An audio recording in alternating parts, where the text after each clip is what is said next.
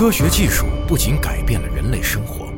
还孕育并改变了科幻小说。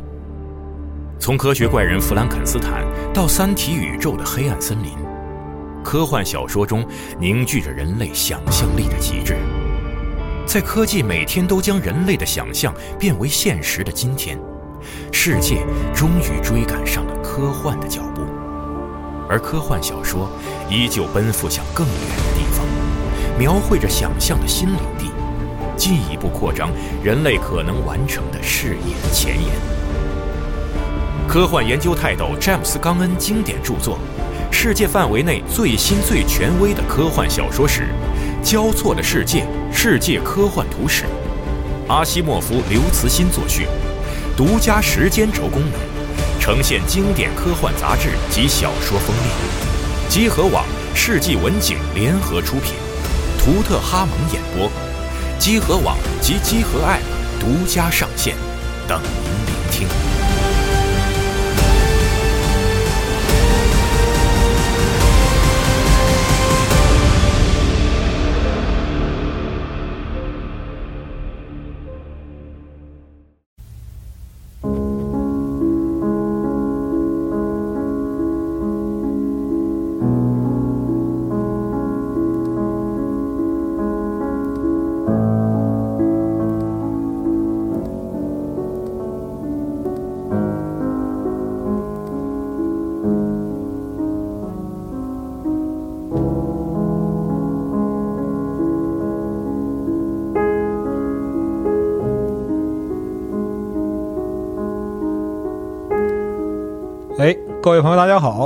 收听本期加丢 Pro 节目啊，我是老白。今天呢，我这边与两位嘉宾远程连线啊，因为现在这个疫情的关系，这两位嘉宾都远在上海，那么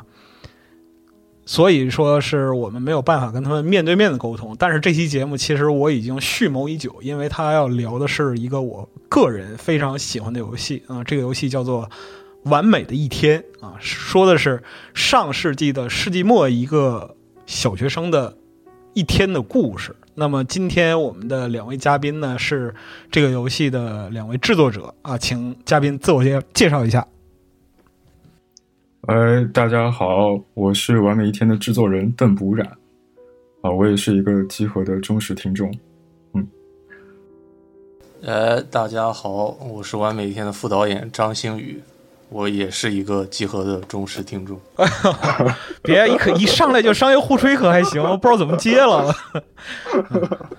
很夸张啊！千万别这样啊！这个真是啊，真是真是，这属于歪风邪气了已经啊。嗯，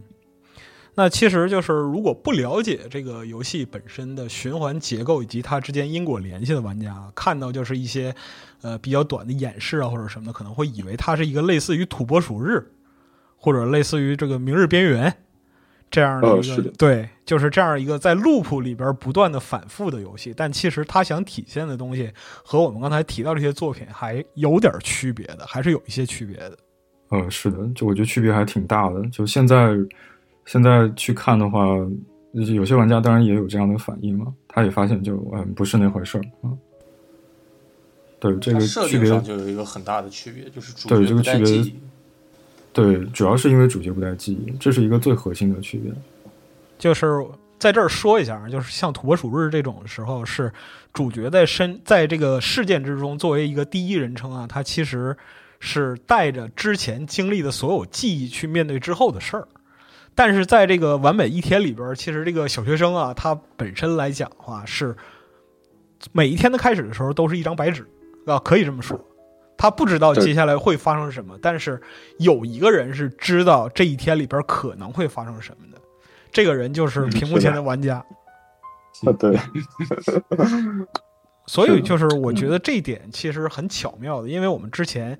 做过一些关于游戏理论方面的，或者说是关于游戏深层意识方面的一些探讨，也包括说像游戏到底是不是需要好玩，游戏性到底是什么的这样一个观点。那么完美一天这个游戏。玩下来之后，其实最吸引我的并不是呃怎么讲呢？我也不能说它不好玩，我也不能说它不好玩，它它有它的可玩性，它的游戏性呈现是非常独特的。但是更吸引我的是，其中有一种非常强烈的，就是就有点要喷薄而出那样一个表达欲。我不知道这样描述是不是准确。味道，味道风味。它与其说是一个让人去主动控制游戏，不如是不如说是就面前站着一个少年，他很急迫的想给你讲非常非常多的故事。他想拉着你的手，然后就到各处去，让你去看到，就是他的一天里边，他的人生里边，在他少年时代，他曾经经历过什么，看到过什么，得到过什么，有这样一种就是被被讲述，然后需要倾听的这样一个感觉。邓老师，我说对吗？嗯，这个是是您的感觉吧？就是我在做的时候，当然也希望能有一个交流，其实希望能跟玩家有交流。就是这种交这种交流的需求是在做的时候就您就产生了这样一个很明确的想法。对，是的，因为游戏一定要交流，游戏做之前就有吧？对，游戏一定要交流。对，游戏这也是游戏跟文学的一个区别。啊，文学可能是。呃，作者带着读者，然后去闲逛，然后去了解。但是游戏是不一样的，游戏是有双向的表达的，玩家也可以有自己的表达，也可以做出一些选择嘛。嗯，哎，文学是一种讲述，游戏是一种邀请，就是在讲述之中有邀请，然后用这个邀请使游戏继续讲述下去，这样子。对，嗯，对。那就是两位老师，我想问一个问题啊，因为就是在《完美的一天》这个游戏里边，就是叙事占据了非常非常多的部分。我想问一下，就是你们两位对于游戏中的文本的理解是什么？这个题儿可能有点大，就是每个游戏里边都有文本，但是呢，在一个以文本作为这个贯穿主体的核心要素的游戏里边。那么，两位老师认作为创作者认为，就是游戏的文本应该是什么？它究竟是什么？呃，我可以先聊聊大家比较熟悉的游戏吧，《极乐迪斯科》。我相信，对我相信结合的观众应该比较了解啊。这个游戏其实就是一个大家知道文本特别特别多的这么一个游戏，它它比一般的游戏的文本多了非常多。这对，就你整个游戏的一个体验，实际上是我觉得很趋近趋近于阅读的体验了。就你除了控制主角在，呃，在行走，然后在跟一些目标物的交互之外，然后当然你还可能做出一些选择之外，其实你都是在阅读。就是如果有一个统计时间的话，这个游戏你可能花在阅读文字上的时间非常非常多，它占比很大。对，极乐迪斯科的总共的文本应该是有一百多万字这样的。对，它的文字非常多啊。这个游戏就是一个，就可以这么讲，就文本是这个游戏的一个基础，就是这个游戏呈现的一个基础。对，这对它是一个比较，我觉得有代表性的嘛。然后当然也会有一些呃文本很弱化的一些一些游戏，比如说像大家也很熟悉的呃陈一汉老师的《Journey》。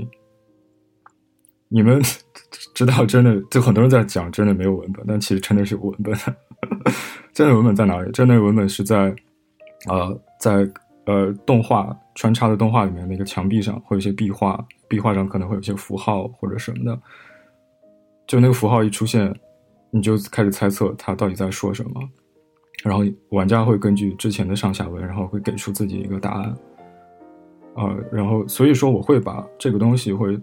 嗯，把它给泛化为一个符号吧，就是说，呃，做游戏的人或者游戏开发者，然后怎么去面对这个符号？对，这个东西就是有一种，嗯，有一种层次吧。就是如果你在这个方面花的功夫比较多的话，你像《极乐迪斯科》这样的游戏，然后它的文本就会显得非常的重要，它会是这个游戏特别重要的一部分。但你像《Journey》，《Journey》其实会把它给弱化处理了。就把它作为一个纯符号，那么在文本上其实不会花太多的时间，更多的还是在这个游戏开发的别的部分。对，所以我的理解就是，如果一个游戏在做的时候会比较强调文本的话，那么应该在这方面，然后花很大的精力去把它给做到更好。对，这是我的一个想法。嗯，那星宇老师，呃。我接着我接着老邓说吧，就差不多吧。就因为我本来也是一个本来也是一个结构主义者，所以我经常我我很喜欢在这个层面上 发言。哎，所以所以他其实就是我理解，他其实就是能指，然后他是直接直接能够向玩家表达一个呃在公共领域被约定的有固定意义的符号的，这些都可以称之为游戏文本嘛。就是我、嗯我觉得倒不一定非得限于文字本身，对对对语言本身。广义的意义呈现可以这么说。呃，对，嗯它只要是它只要是能指，其实都可以算是游戏文本。然后您在这儿还需要把这个“能指”这个词稍微解释一下，因为就是我们用户里边有很多可能不太熟悉或者说理解专业词语。好啊，这个就是索绪尔的语言学里面提出了一个、一个概念，这个能指跟所指嘛。能指是指语音，还有这个字的这个形态、视觉形态本身这些东西；所指是指，比方说树，树这个字和树这个声音啊，就是它的能指。然后树所指示的那个那棵树，我就是无法用语言来解释什么是所指的。原因真就是实的那棵说真实的那棵说出的树啊，对，说出的所有东西都是能指，但是大家可以想象一下后边那棵真正的树嗯，啊。其实就像那个拉康的这个想象界、时代界的这样一个区别。对拉康，他确实在用能指烈焰这个概念嘛。对，他的他的想象界能指烈焰这个概念是拉康精神分析里面很重要的一个，一他就是直接从索绪尔那边过来的，他是这个意思。对，然后游戏的文本其实就是里边的所有这种被复译了的啊，而且大家都有呃相对固定的理解的这些符号嘛。然后这个东西实际上它要跟文学去对比的话，就是因为我们一般理解的纯文本的艺术媒介就是文学嘛，就它在游戏里面到底有什么呃独特之处？这个我感觉在文本主义本身这个角度上是呃有很多可以聊的东西的。就是游戏这个东西，它更要求读者的在场，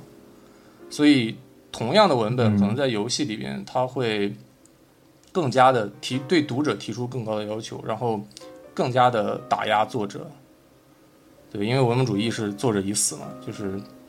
那个罗兰巴罗兰巴特嗯，对，罗兰巴特那一套。啊。但是，但是由于游戏这种形式，它它可以采用的手段有很多，就它可能一个相对比较原始的手段是直接用文字的文本，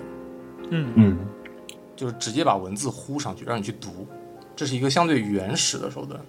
啊。我只在这个这个尺度上来评价它。然后，其实游戏还有很多很多的呃其他的可能会直接跟玩家有关系的手段，比方说体验那一层的东西，就是你说不清道不明的那些东西，就像味道，就像对，不也不一定是味道，就是比方说一个玩法，就像塞尔达，对塞尔达这种，塞尔达或者只狼的接刀啊，你就在接刀，你就在那接刀，就就那一刻，就是他的表达跟他的他的这个行为本身建立的那种关联，就是他他他是玩家自发的能够感受到的东西。嗯，对，我我这个地方其实我其实手段啊，你说我其实想说一下，就是我们一我们觉得还挺有问题的这件事情，就是我们现在把它这个呃这个现象呈现出来，然后发现它很难做到，它很难做到，就是因为玩家在场，然后就会打断你的叙事，因为传统的文学实际上是它叙事是连续的，它是一个叙事流，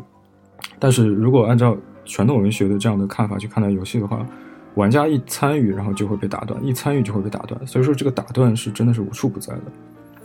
就是很多呃听过集合的，或者说是看过一些，比如说游戏研究或者什么的，呃一些听众可能听到过呃一些什么，比如说呃某有些游戏，然后在叙事的时候，玩家其实会控制这个角色会跳来跳去的，就你可以控制角色跳到桌子上，有这么一个例子，这实际上是一个特别呃特别典型的一个例子，打断叙事。所以说，呃，刚才星宇讲的那个体验类的，可能是一个，我觉得是个专属于游戏或者更适合游戏的一种方法。就是如果用纯文本这件事情，其实还挺难做的。就是你始终在这样的一个打断和不打断的矛盾里面在游走。所以我们游戏也遇到同样的问题。我现在就想讲讲我们游戏的问题。我们游戏在做的时候，就是一直在讨论什么时候让玩家参与进来，什么时候我们去带着玩家走。就像刚才白老师讲的，就是可能有些玩家会觉得，呃，这个游戏在带着你走；那有些玩家又觉得好像，哎，我可能参与感也挺强的。这个就是一个很不好去做平衡的事情。为什么？是因为我们就采用了刚才讲的比较传统的文学的手法，就是我们还是一个以这种文字为主的这么一个所谓的玩法的这样的一个游戏，所以它就是有它的两面性，还有它内在的矛盾。对，是。就这种内在矛盾，其实很难通过就是游戏创作者或者说是制作者的自我表达的复盘来完整的满足。对这件事情还是非常困难的。就我们现在讨论下来，呃，之所以叙事游戏难做，可能它的核心也是这件事情。就是如果你要去做一个特别适合你的叙事核心的一套体验出来，这件事情非常非常难，太难了，而且成本太高了。但如果你又退一步，然后诉诸文本，就是我们刚才讲的，就是文字这个层面的文本。如果诉诸文字的话，它又会失去很多机会，就不断的在这个矛盾里面游走。哦，所以说就是创作时的痛苦大多来源于此，是吗？对，非常痛苦。对，这个游戏做完让我深刻的意识到这一点。就很多人在想，为什么呃叙事游戏做那么多，就是。无意义的点击啊，或者说，比如说 点一下出一个字，点一下出个字，其实也是有时候也是没办法啊。对它实际上提供了一串连续的连续的体验。我相信，就集合的读者呃，集合的观众可以跟着我，然后回想一下吧。就你玩那个呃巫师三，对吧？巫师三或者二零七七，对这类 RPG 的时候，就是大家跟人跟 PC 对话的时候，其实那个对话是很连续的，而且通常还还有语音，就这个语音其实在带着你。让你有一种连续感，然后你会很沉浸在那个对话的语境里面，就是那个上下文，然后你真的会理解。但一旦当对话结束，然后你开始操控这个角色然后乱跑的时候，然后这个叙事就丢失了，没了。然后剩下的是什么呢？但剩下的实际上是这个游戏的空间，还有它的一些呃周围的环境互动，然后带给你的所谓的一个环境叙事。但这个东西是很弱很弱的，你可以在这个里面干任何事情。对，所以说。就是就是这类叙事游戏，实际上是呃，就是在解决这样的失调的问题。它不断的通过呃所谓的节奏调整的方法，然后去让你不断的在这两个阶段来回横跳，然 后让玩家不至于始终处于自由状态，也让玩家不始终处于一种连续的被控制的状态。这是对我，这也是我刚才说的矛盾的地方。就这点其实很难做，就是听下来好像挺简单，但真正去做，把你的一个表达的内核想要。用一个文学的东西，然后把它翻译成游戏的时候，这个过程中就要去面对这样的一个问题。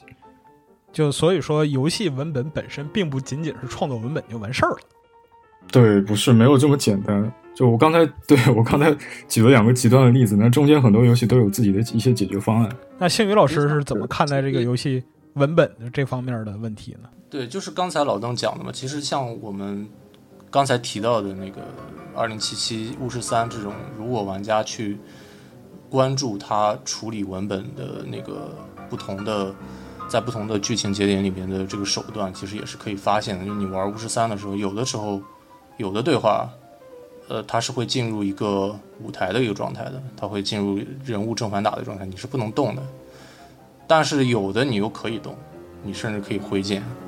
对，其实他们的那个游戏形式是允许，呃，作者、制作者去这样处理。然后，如果他觉得这个地方不能被破坏，它的连续感，呃，非常重要，他会直接把那个场景给锁死。其实二零七七里面也有，你比方说你坐下来和派南看星星，你就不能动啊，你就坐在地上了。然后有的时候是可以动的，就是它确实在不断的动态的调整这些东西。对，是的。因为就是除了 RPG 之外，还有其他类型的游戏，就只要其中带有叙事要素或者说是表达环节的这样一些，它即使不用文字来表达，它也会用其他的办法来想制作。从从制作者的目的出发吧，让力图让玩家去体验这一部分内容，譬如说过场的 CG，那么剧情的这样一些强制性的呈现，实际上我们都可以这么理解。没错，对，嗯，没错，没错，嗯。我觉得白老师说的这种情况，如果推而广之，然后走一个极端，就变成所谓的呃影像化游戏了。对，影像化，对，播片，影像化，播片就是你做一个选择，然后做一个播片。其实，呃，已经有一些业界的前辈做出了一些很多的尝试吧，比如说 Quantic Dream 的他们的那些游戏，他们就是在做这个尝试啊，试图把刚才说的就是那些比较难搞的那种文本翻译，就是从文学然后到游戏体验的文本翻译，然后给去掉，他们就不要这些东西了。然后他们借用的实际上是电影的一些技术，因为电影电影工业已经发展这么多年，而且电影是有自己的呃学术的研究的，实际上是有非常多的成果可以直接借用。这个其实。呃，广大机核玩家啊，机核听众应该知道，小岛秀夫，小岛秀夫实际上是一个比较对比较有代表性的人物。他自己的推特签名就是说，呃，自己是是百分之多少是电影来着？我有点忘了。总之就是，他如果不做游戏，肯定去拍电影了。他特别喜欢电影，所以他一开始在核心装备，呃，Metal Gear Solid 就 PS 一上的时候，就开始尝试了非常非常多的电影化的技术。这也是为什么，就为什么这个游戏在当年。会大放异彩，因为没人这么干过啊，所以游戏一直有一个方向，就发展的方向实际上就是影视化，呃，不断的有人尝试把电影的技术带带到游戏里来。对，而且就是电影它本身的就是叙事逻辑和方法论是非常成熟的。没错，就像我刚才讲的，就电影工业发展的时间是非常长了，而且有非常多可以借鉴的一些。好的电影作品都是现成的，其实啊，但是我想说，这个它其实有它的问题的。它的问题是，呃，对于普通开发者而言，呃，问题就非常明显，成本太高了，太对，成本太高了。因为电影的话，呃，就是对游戏而言，其实你需要做的事情多了非常多。那首先你要去，呃，做这个动动作捕捉，就现在是动捕是一个标配吧，就这个非常花钱。对，然后做动捕，然后还要做模型，啊，还要做动画。动画去调配，然后做场景，这些东西非常非常花钱，然后还要做镜头、做灯光，这一套东西，就对于普通开发者而言，就是基本上是不能搞的，你只能借用一套工业体系去搞。对，但是对于对，但是对于玩家而言，其实非常的开心，就玩家非常乐见这件事情。那星宇老师呢？您怎么看这个就是游戏电影化方面的问题？呃，我觉得游戏电影化跟我们现在在聊的这个话题本身。它真的就是一个阶段性的一个结果，就是我们好像经常会把它当做一个目标，但实际上它只是走到了一半。就白老师这个问题，就游戏的文本，实际上我觉得从文学化，从一种作为阅读体验的游戏感，到现在这个游戏工业越来越就成本越来越高，然后大家开始借鉴电影，到这种呃看片儿这种体验的这个词应该怎么说？反正就是。看电影这个体验的这种游戏感，它的这个进化实际上就是，也不能说进化吧，它这个变化，实际上就是恰恰就是，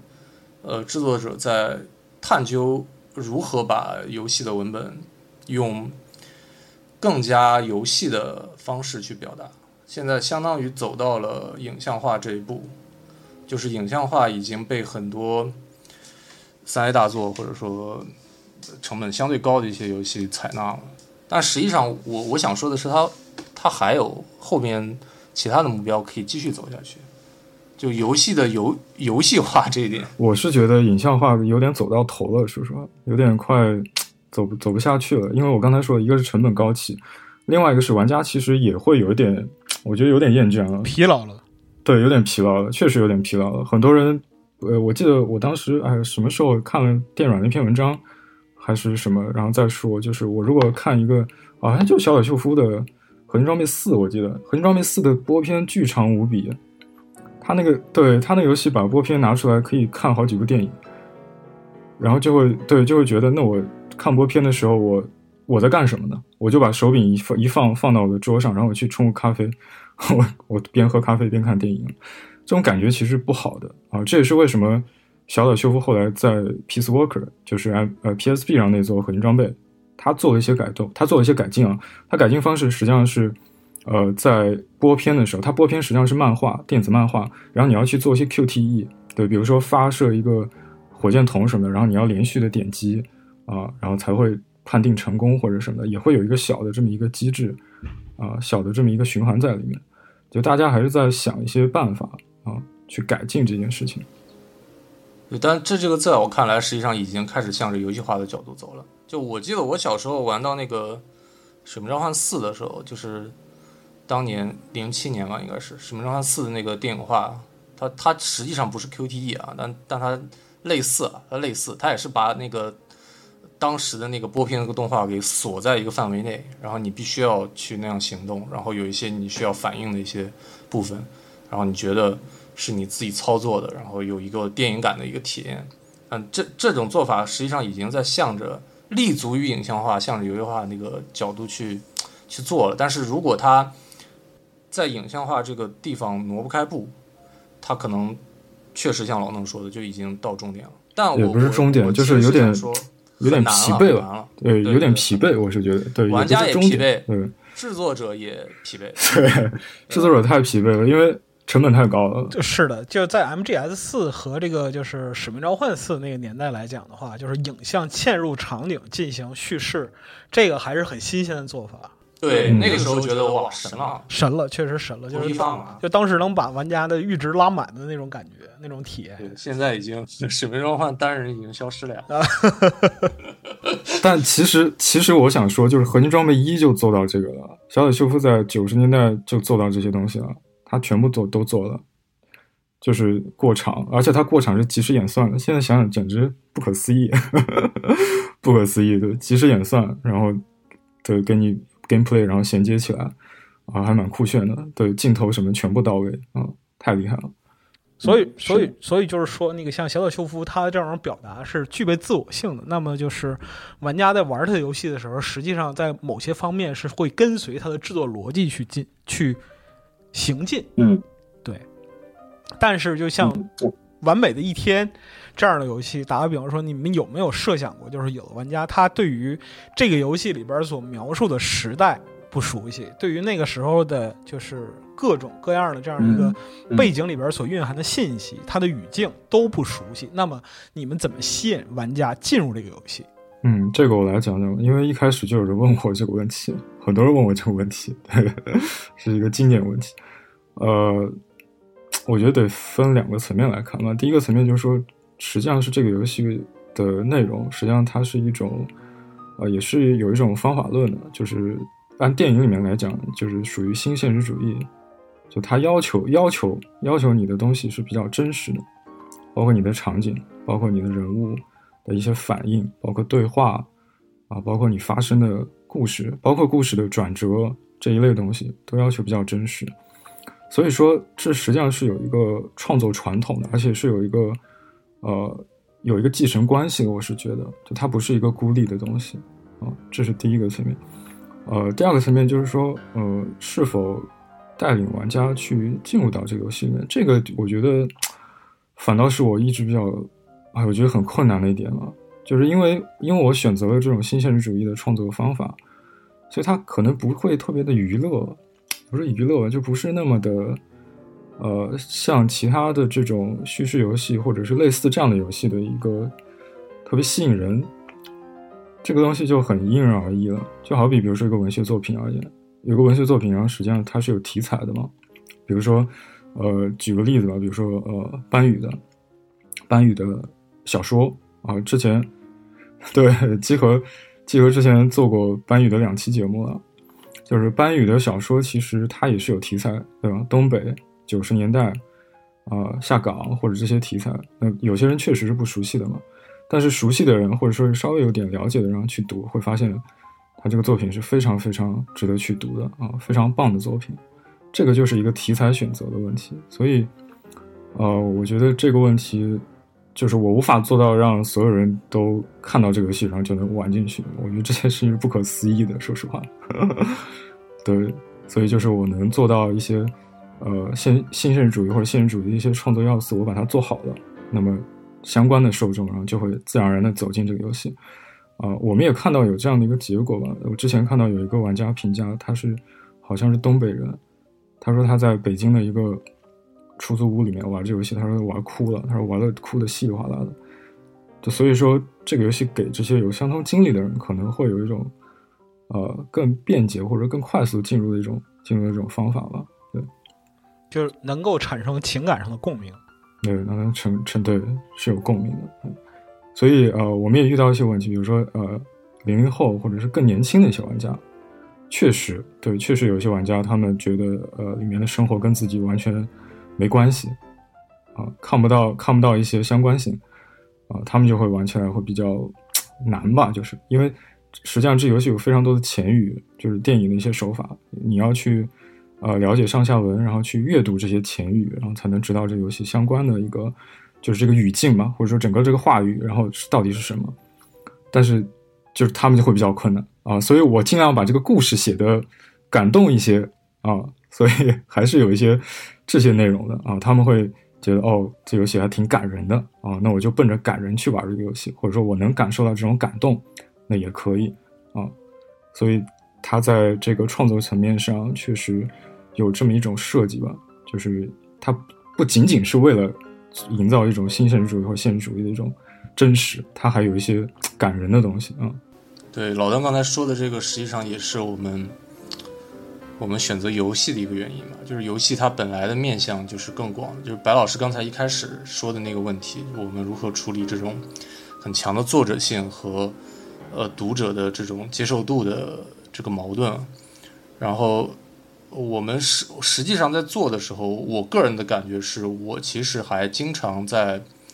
考虑这个问题，就是它到底怎么才能够兼顾？就像《爱丽丝梦游仙境》一样，它它既可以说是一个呃优秀的纯文学作品啊，但它也可以直接当童话看。然后我们做的时候，实际上也是比较多的考虑这个问题的。就它正因为它是游戏，所以它更要考虑这个问题，就是它的面向范围本来就比纯文学要广得多。我们现在，比方刚才说到的，就班宇老师他的这个作品，他写的时候肯定也没有觉得这个东西要被，呃，比方说要被一个呃十七岁的，然后正在读高二的，然后非常喜欢他后座一个男生，但是一直不敢告诉他，然后学习成绩比较中等，然后很愁怎么提升，平时爱听抖音神曲的这么一个高中女生看。啊，对啊，我就说就是普通人嘛，就是普通人的定语就是很长，有很多很多很多这样的人，对，有各种各样的人，然后可能纯文学现在已经缩的比较窄了，它的面向的范围已经缩的比较窄了，它甚至很多纯文学可能真的就是自我表达，对吧？自我实现的一个一种东西，但是游戏它本来就面向的是几乎我们认为几乎是所有人，我们游戏之前前期有一个那个 slogan 嘛，这个跟叙事结构本身也有关系，就是普通人万岁。我们的故事本来也是一个在讲述普通人万岁的这么一个故事，然后我们面向的也是尽量想要做到这一点的。当然，他呃由于选择了一九九九年这件事情，也是权衡利弊之后的结果。然后他他的弊肯定是像零零后玩家或者更年轻的玩家，他接受起来会有点难。所以老邓也花了很多心思在怎么让他们觉得，比方说感动。就这个故事要有一个很感人的一个机制，在它不能是一个纯粹的新现实主义那种，就是比较关注文学性，可能它在市场这个层面上，它没有办法做到催泪啊，就像那个比较市场向的电影可以做到那些东西一样，它最后是一个意犹未尽的一个让大家要琢磨很久的一个结尾，而不是一个让你哭出来的结尾。呃，这个也是我们。做的过程中的取舍吧。其实我觉得这个老邓现在这个是一个非常现实的权衡。对，就是如果说你们要是想的话，实际上能把它做的更自我一些。对，没错。嗯，但我们确实想把它做的更面向更多人一些。对，这个这个也这个也是一个矛盾。我觉得今天要讲什么三大矛盾了。这个这个也是一个矛盾。这个矛盾。我相信很多创作者都会碰到，就是在把握自我，然后再把握就是跟玩家之间的关系。就你最终还是要呈现出来，你这个游戏最终还是要呈现出来，你到底怎么做取舍？这个就这个就真的因人而异的。大家可能想的对，大家选择不一样吧。嗯，其实就让我想起这个，就是做黑神话悟空，就游戏科学他们这个团队，他的主页上有句话嘛，就是说创作者永远无法遏制自我表达的冲动，关键在于就是如何取舍这个度，使就自我表达既不显得非常的矫情过分，又能让用户或者说是玩家体验到表达的情感的指向性。哎，是的，嗯。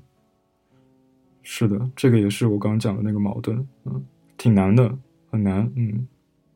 嗯，是的，其实最终遏制的结果就是你得找到一种更好的办法去表达，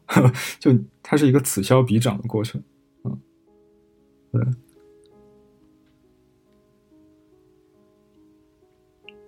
嗯，是的，对，相当于是你要在一定的限制之中啊，在一个条件之下去做创作。就如果你没有任何的限制，然后那个创作是不不可以成为创作的。在这个游戏里边，就有哪些细节是就是你们探讨过之后就遏制了的这样一种表达冲动？哦，这个太多了，这个新宇可以讲一讲。我觉得 这个其实有一个很大的，就是很多玩家应该也能够感受到了。我觉得我们在。白老师的节目里面可以提到这一点，就是我们后边那个结局啊，它实际上是一个往回拉的过程。就我们游戏有两个结局嘛，一个是那个老葛的那个结局，然后其实老葛的那个结局，他最后留给玩家的那个余韵的感觉是非常非常文学的，就是而且在你内心里面充满了各种激烈的冲突。呃，恕我直言，就是老葛那块儿其实是魔幻现实主义拉满了，就对，是的，对，是的，嗯。它它很像很多呃严肃文学会采用的那种作结的方式，它它没有什么，它没有什么让你啊叹一口气，然后心放下来，然后觉得圆满了这种东西没有，就是它就是要让你难受琢磨，你就去想吧啊，就老葛的这个结局是这样的，然后一开始我们做出的其实就是这个结局嘛，但是后边之所以要加那么大块的东西，就是一个想要往回拉的过程，因为前面这个东西可能太晦涩了。就它的面向范围，它也相对比较窄，然后它到底是什么意义，有很多种解释方式。对这个熟悉我就是相关的这些作品阅读的玩家，可能会觉得呃还好，甚至会觉得很好，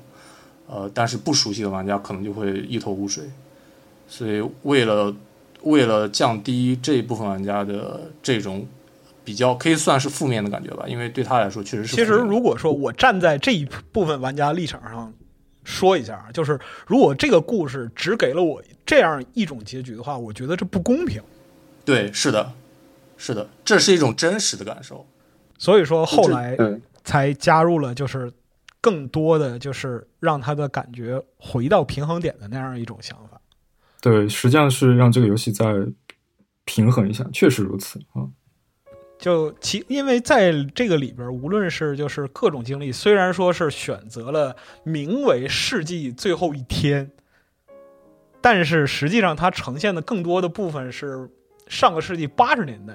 就是我小时候的那样一种生活环境和生活场景。它其实跟那个就是真正的九九年的时候还还是有一定差距的。所以就是我玩到中间的时候，就是前半部分，前半部分到中间的时候，其实我大概能猜到就是这样一种表达意图，但其实我是很担心新生代玩家对于他的这样一个接受程度的。嗯，是的，确实，之前白老师也聊过，就这个游戏的表达是一种比较 old school 的，或者是比较传统的一种表达，我觉得可能是这个原因吧。那就您那边有没有？有没有就是说那个新生代的对于这个年代的认知，就基本上就属于没有，但是能够体验到这种就是创作者所传达的情感的玩家，啊，也有意料的多，对对也有，对我们对我们遇到一个玩家，也是我们最早就是给我们一个很正面一个反馈的玩家，他实际上是个零零后，然后他说他玩这个游戏，他想到了自己的父亲，他他想到了。小时候对父亲的不理解，然后我们当时就觉得哇，这个游戏居然可以做到这这种这种这个地步啊，还是我觉得可以的啊，所以这也是我也很意外，真的很意外，没想到，没想到，嗯，对这部分玩家实际上有点像他拨开了这种时代特征的这个表象，也不能说表象吧，他他拨开了刚才白老师说的这种八十年代、九十年代这种精神精神观。然后他看了一些后边的东西，他走了另外一条路，他没有泡在这种对于过去的那个味道的这种沉浸中，他走了另外一条路，然后感受到了这个可能也也是巧合吧。嗯，我觉得可能我们我觉得我我觉得这游戏可能有一个问题，这个问题就是它的这种所谓的怀旧的这种感觉太强烈了。或者说它这种九十年九十年代或者一九九九年这种烙印，它太鲜明了，太鲜明之后，它就会显得有点夺目。其实，其实大家对，其实大家看看这个游戏里面讲的，无非也就是普通的家庭，就是父亲啊、母亲啊，然后有一些孩子，然后有一些老人，这些东西其实跟时代没什么关系。就是每一个国家、每一个种族、每一个时代都有这样的一个社会关系存在，对吧？只不过是说这个游戏对它的某一方面太太强烈了啊，以至于就是让很多呃新生代的玩家或者有些确实不太了解的玩家，然后他们更多的把目光集中在这些方面，然后就会觉得是一种不解，或者说是呃没见过啊，然后这些不解和没见过就会被放大。啊，我觉得可能也有这方面的因素，反而会被这一层给打回去。对，就是确实如此啊。我后来想过，可能确实有这方面原因。就可能他因为完全不熟悉，这其实就是题材选择问题了，就是一个完全不熟悉的题材，嗯，然后可能会让玩家产生一个畏难情绪。但其实从我们刚才所聊的，就是关于创作、关于文本、关于表达意图的这些方面来讲的话，我还是理解为，呃，完美的一天，其实他还是想讲述一个普通人的生活的故事。嗯，是的，对。就是一个普通人，即使再普通，他的生活里边也充满了各种可能与各种遗憾。这个其实是这个游戏里边想要描述或者说尽量呈现给玩家的。我们刚才谈到过，呃，很班宇啊，这个这个名字，呃，我是是我又把他提起来了啊，因为就是 我之前跟他录过两期节目啊，我跟他认识也时间也蛮长了，就是想听听就是两位老师平时对于文学方面的爱好啊，或者说是喜欢读哪些作品。因为之前那个邓老师那个跟我讲过，说那个这个作品的灵感，就是完美一天的这个灵感，其实来源于这个博尔赫斯这个《小径分叉的花园》。呃，对，也不完全是这个样子。其实说来有点，对，也不完全这个样子。我我我来解释一下。呃，我我先来解释它跟《小径分叉花园》的关系。实际上是，呃，我并没有在很早读这篇。确实如此啊，是这个游戏已经做的结构差不多了。然后我偶然间去读的时候，我发现它们有一定的相似性，或者说是，呃，我试图想要去呈现的一种感觉，跟《小径分叉的花园》里面想要呈现的那种感觉，它们有一种亲缘性。啊，《小径分叉花园》其实是博尔赫斯特别有名的一篇，这个，呃，对，这个篇目是特别有名，然后它有名到。呃，就是说到博尔赫斯，可能就说的就是这篇啊。呃，他他是里面实际上想做这么一件事，就是博尔赫斯想用文学的方法去构建一个呃叠加空间。我说的稍微抽象一点，就是呃每一个逻辑链条实际上它都会有一个终点，但是如果你做在这个逻辑链条的中间做出不同的选择，那么这个逻辑链就会分叉。这个有点听起来有点像什么世界线什么的那种感觉啊，呵 对。有点那种感觉，但是博尔赫斯实际上是在用，呃，一篇小说，他非常精炼的方法，然后让读者产生了这样一种想象，啊，实际上他做成了这件事情，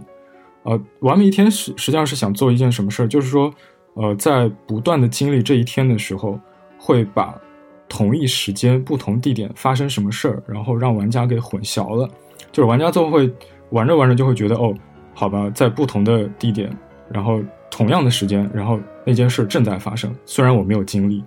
也就是说，玩家对于这种逻辑链的这种分叉，实际上是可以通，也可以通过游戏游戏的这种想象构建出来。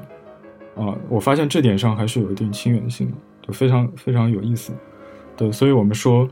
呃，完美一天实际上是也是在构建一个呃迷宫，一个时间的迷宫。这也是为什么呃提到博尔赫斯的原因。对，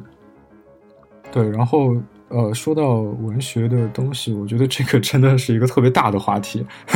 特别大的话题。对我，我我先说一个轴线吧，否则比较乱。就是为了做完美一天这个游戏，实际上我还是花了一些功夫，就去又重新看了一些东西，或者说看看了一些我之前没看过看过的东西。呃，首先我觉得有一点要说明，这个游戏实际上是确实跟八十年代的一些文学还是有一定关系的。啊，就是我去趁。呃，开发的这个间隙吧，然后去找了一些八十年代的一些老作品啊，比如说，呃，像阿成的，阿成的，呃，三王，就棋王、孩子王、树王这三本啊，这这三篇啊，对，呃，然后还有就是找了一些呃比较老的，像大家可能不知道知不知道王蒙，王蒙的一些东西，对，然后就是读一些老东西吧，然后找找那种感觉。嗯，就是王蒙对于我们这个。就是我们电台听众来讲的话，可能就过于老了。说实话，这个不是说 这不是说大不敬的意思，就是他是一个年轻的人的时候，那那那可太老了。哦，对，就是大家可能说王蒙不知道，但是他之前当过文化部长，这个还是可以讲的。对，组织部来了个年轻人。老的一些东西，就我先说说为什么要读这个东西，因为我在做一个九十年代的一个新现实主义的作品，所以我要进入到角色。角色是谁？角色实际上是。呃，生长于七十年代、八十年代的这批人，就是我们的父辈，我得掌握就他们在读些什么东西，所以我就看看他们那个时候看的一些东西，源源头是属于是方法派制作人了啊。方法派就是你得去进入到角色啊，然后除此之外还要人类学，对，然后除此之外还得去读一下他们当时读的一些报纸，九十年代一些报纸，然后专门跑到图书馆，然后去看啊。看看他们一天在呃那个时候读的东西是什么，因为我那个时候太小了嘛，有很多东西还是不懂的。对，然后所以这也是为什么读读重回到读八十年代一些东西。那八十年代当时那一些那个时候的一些诗啊什么的就不说，那个我之前其实就读过，主要还是偏呃小说这类的东西吧。对，包括比如说余华，还有呃，其实后来读到一篇呃读到一本比较好的呃不是不是比较好 就比较有特点的，我觉得很多人可能确实也不太注意到的。是莫言的一个比较小众的长篇小说，对，它叫《酒国》，酒是呃啤酒的酒，国是国家的国。对，这本长篇，这本长篇我读完之后就觉得哇，这个结构实在是太牛逼了，太牛逼了。然后我当时立刻就跟新宇讲，然后新宇也跑去，然后立刻读。就我们那个时候两个人一起读书，那种气氛特别好，特别好。对，是真的啊！就两个做游戏的人，就忽然之间开始读书，而且互相推荐书，是吗？对，就是特别妙那段时间。呃，九国这个作品，它有一套特别特别复杂的结构。然后我现在就我后来看啊，就是那套结构其实跟《完美一天》里面有一些结构还是有有一定关系的，只能这么说。就我还是受到了它的一些影响，哦，让我更加有信心的把结构做的稍微呃层次多一点。啊，结构复杂一点啊，这也是，呃，后来有一些玩家反馈吧，就玩家，呃，当然正反都有啊，但我看到的对这个结构的正面反馈稍微多一些，啊，他们会觉得这个结构非常的，呃，有趣，而且他们对，而且有对很多人会觉得会比较巧妙，而且很多人也呃想不到，居然是这样的一个结构，它有点出乎意料，对，呃，当然反面也有，就是觉得有点太复杂了，有点太复杂了，对，也有。对，但是我看九国就觉得哇，这个确实太复杂了，但真的很复杂。我当时看完我我都自己就觉得复杂啊，所以呃也是特别好的一个文学实践嘛，我觉得啊。然后除此之外，就是更早的时候的一些文学作品的影响吧。这个大家可能有些共同经历，小时候看一些什么村上春树啊什么的。那个村上春树是星宇的，应该是应该是偶像吧，以前啊。呃，也没有过，我从来不给自己立偶像，但是我哦，没有没有偶像是吧？我确实看 反正很多很多村上的，对，反正你比较喜欢喜欢村上春树嘛，对吧？我以前我以前也非常喜欢，我当然现在也喜欢，呃，然后后来就看了一些日本作家吧，就是什么，呃，我之前聊过就，是谷崎润一郎的一些东西，对，谷崎润一郎的一些东西，然后包括还有什么芥川啊什么的这些，对，然后包括。重看鲁迅啊，我觉得实际上是重，我觉得重看了很多东西。反倒 小学或者是初中、高中那个时候读到的一些东西，因为当时年纪太小了啊，看的不够深刻，不够明白，啊，就年纪大了就再重看啊。我觉得这都是特别好的文学时间啊。听起来就是在做游戏前期就没怎么研究做游戏的事儿，光看书了是吧？呃，这白老师说太。太对了，这也是为什么就是我们之前聊的那个话题，关于文本的那个，这也是一个原因所在。就是我刚才其实想说，因为我们这个游戏，说实话还是蛮受限的，就我我能做的事情很受限，所以我最终还是把表达寄托于就刚才讲的文字上面，所以我必须要在文字上面把功夫要下到，还是要下到的。啊，所以还是要去做这些事情。如果不做的话，那就这东西出来就自己都这关都过不了的，对。所以等于说是很多精力是放在了就是游戏表达里边最关键的这一部分上。嗯，是的，还真是这样。然后后来就是看了一些像双雪涛、班宇，就是算是比较年轻的一些青年作家吧。呃嗯，大受鼓舞，当时东东北伤痕文学啊，呃，我也我觉得也不算伤痕文学。其实班宇在，对，对，对对对，班宇班宇在自己的那个一篇小说里面还在调侃这些事情，他自己调侃的还挺有意思，我觉得。对，就是我觉得告诉我们一件事儿，就是这些东西他们很值得去书写，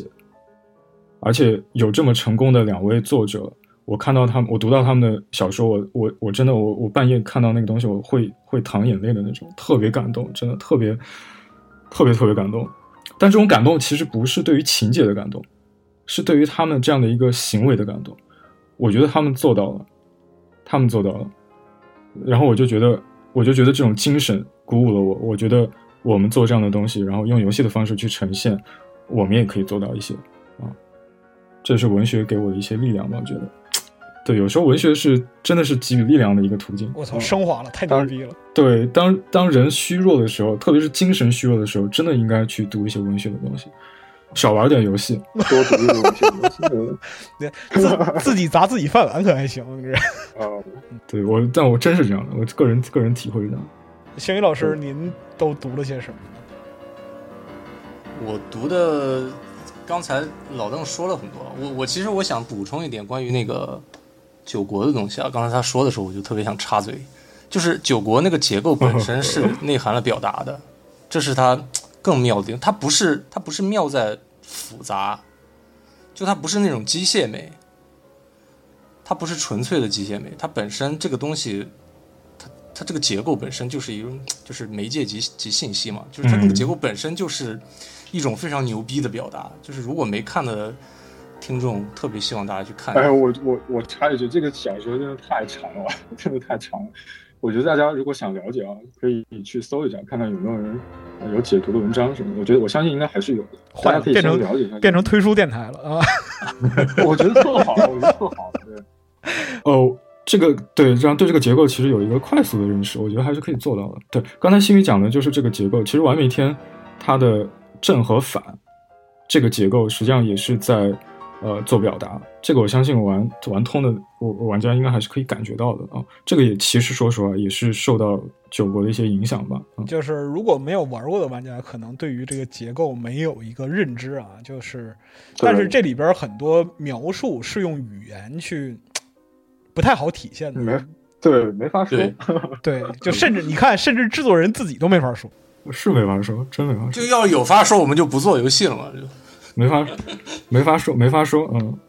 就它等于说是游戏这种媒介本身和玩家之间的互动性，还有玩家作为观察者和实践者的这样一个主体性所带来的一个很奇特的化学反应。嗯，是的，对，是的，是的，嗯，提到了很关键的词啊，对。老师，主体性。是是是主体性，嗯。其实就是，嗯，我想说的一点啊，我不知道对不对，乱讲，因为就是我只是就随随便说说话，也不是说真正去辛苦制作游戏的人，我只是想说，作为玩家的时候，很多时候他拿起手柄或者说开始操作的时候，他并没有这样的一个自觉性，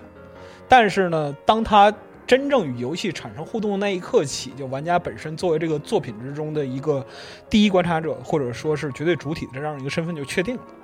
在此之后，就是游戏里边的任何的设计，或者说是情节，或者叙事，或者是结构，或者说可能性，实际上都是围绕着玩家展开的。对，是的，对那在这个在这个就是完美一天里边，我们所呈现的东西，其实就是就像我们最在这个节目最开始讲的，就是无论它的文学性是怎样，它里边的这样一个主角，他始终只是一个陈述者，而真正的体验者是玩家本身。没错，对，我不知道，就是说那个您两位创作者在就是做这个游戏的过程之中，对于这个东西，他是 就怎么样去调和和就是思考的？因为在我看来的话，就是有一点东西是很有趣的，就是很多做游戏的人，或者说是很多尝试去努力表达自己，在游戏里表达自己的制作人，他有的时候并不是显得就是做这个游戏的方法很清晰。我们是不是能探讨一下这个话题？我觉得这里面还有一个东西，就是做游戏的目的。这个除了方法论以外，这个目的，你为什么要做游戏，是吗？对，为什么要做游戏？我觉得这个跟上一个问题也是有很大的关联。很大的一个问题。对这个问题就更大了。就其实，但是你这个问题是能和邓老师刚才那个问题接起来的，就是，呃，你有这样的表达欲望，为什么你不像莫言那样写一个九国？哎，对，是。对这个问这个问题特别好。嗯，啊，他甚至他甚至跟文学这个词本身也可以接起来，因为我们刚才在讨论文学嘛。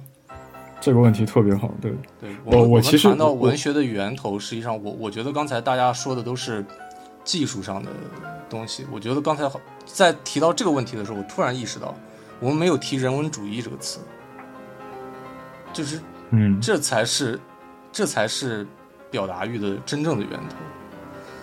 对，这是原因。是为什么要表达的原因？但是其实我觉得，我我我之所以一直没有说这个词，是因为我觉得在你们表达意图里边，创作意图里边已经把这个东西体现出来了。这个就是 你们原来的 slogan，就是“普通人万岁”。就这个游戏，它它做的是描述的是普通人，呈现是普通人，它它其实服务的玩家也是普通人。嗯，是的，是带着这样一个统一性来走下来的。对我为了去做这个游戏，然后。人文主义这个东西，其实一开始是有点，